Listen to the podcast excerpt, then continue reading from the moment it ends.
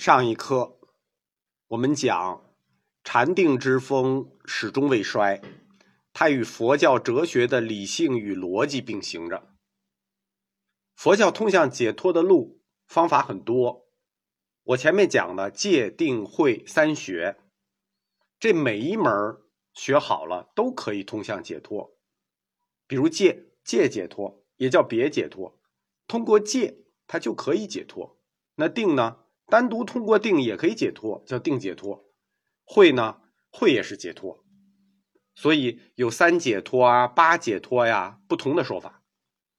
即使会解脱，它也有两种说法：一种通过灭尽定，灭除因为贪欲引发爱等烦恼的这种，叫心解脱；把无需通过灭尽定灭除的，就是单独由无明而产生诸见的。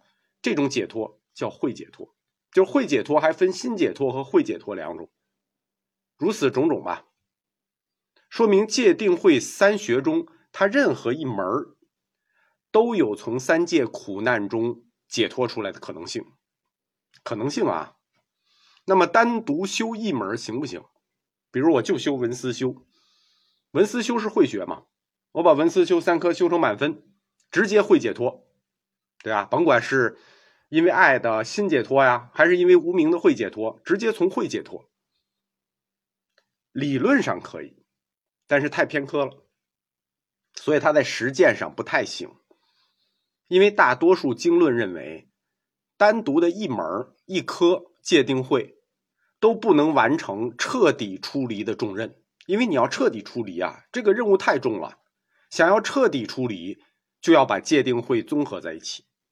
成为一个有机的统一活动，你这个修要有戒、有定、有慧，这个时候，哎，三个一起解脱，叫做聚解脱，聚就是一起解脱。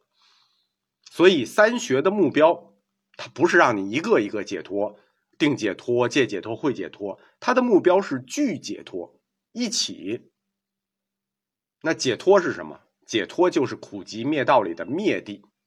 灭地就是解脱，通向灭地，通向解脱，那是谁的任务？那是道地的任务。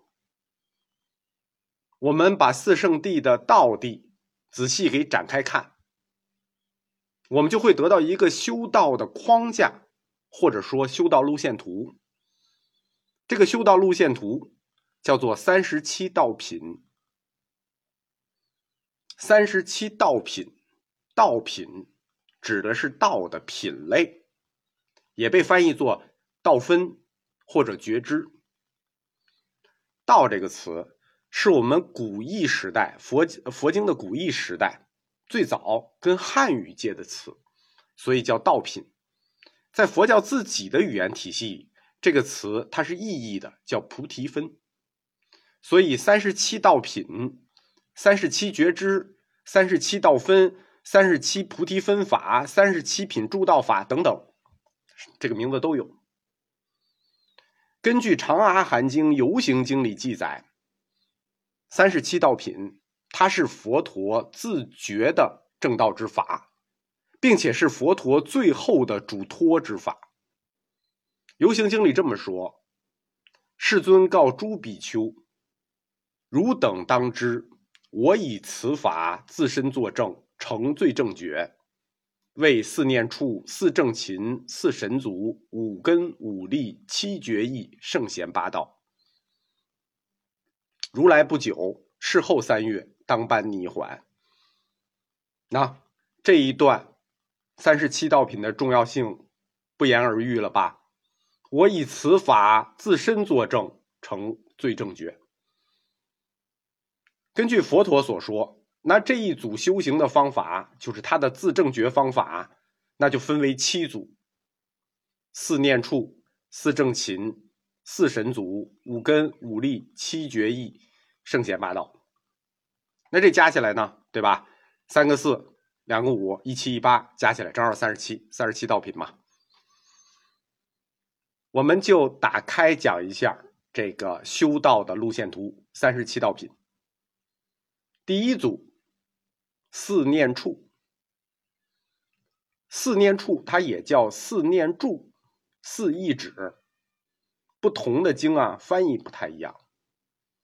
四念处的四，它是指四个方面，身受心法，就是四个方面的念身受心法。它的两个翻译，四念处和四念住，解读是不一样的。一个是处，呃的地方的意思；一个是住，呃住住的意思。念处认为，念是一个出发点，念处这个处是个出发点，是个基础。所谓念处，是从此处开始念的意思。而念住呢，翻译成念住呢，念住认为。念是一种建立，是一种兴起，因念而住，住它已经在这儿了，因念而住。关于是从这里出发作为基础，从此而念，还是作为建立，是一种兴起，因念而住。不同的派别看法不一样。南传佛教它倾向于前者，就是四念处；北传佛教倾向于后者，就是四念住。这有点绕嘴啊！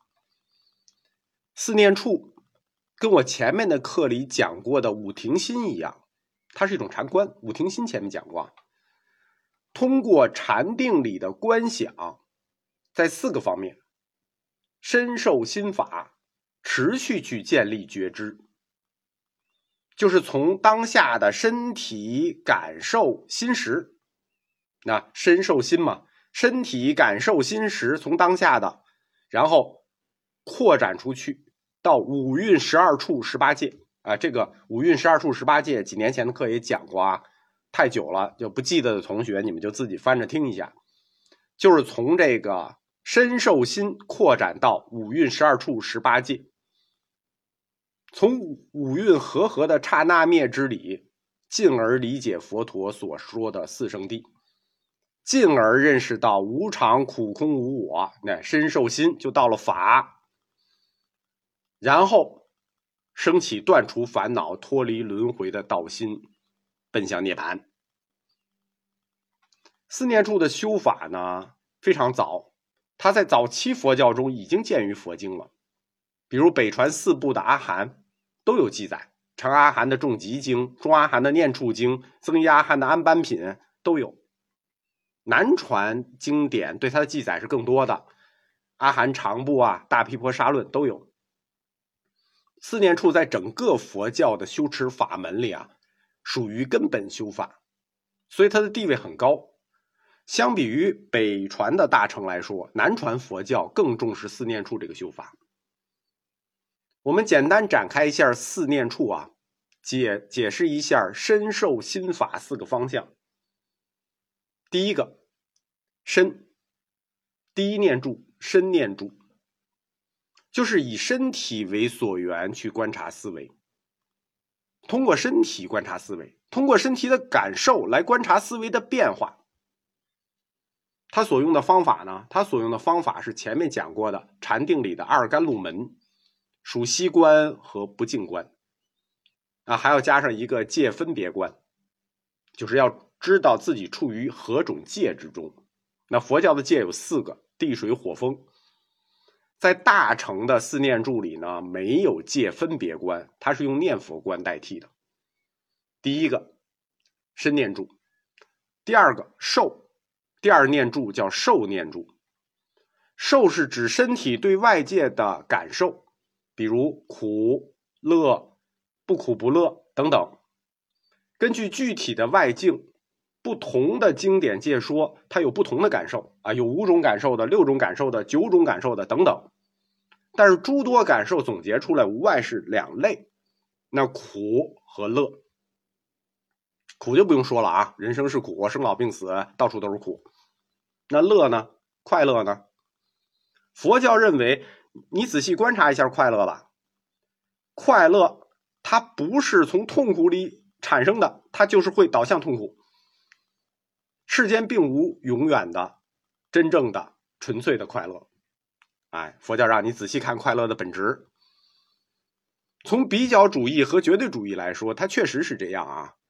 因为你没有苦的对比，你确实不知道什么叫快乐，对吧？而且在时间轴上也没有什么东西是永远的，所以佛教指出这个里头没有永远真实纯粹的快乐，他说的还真是很对。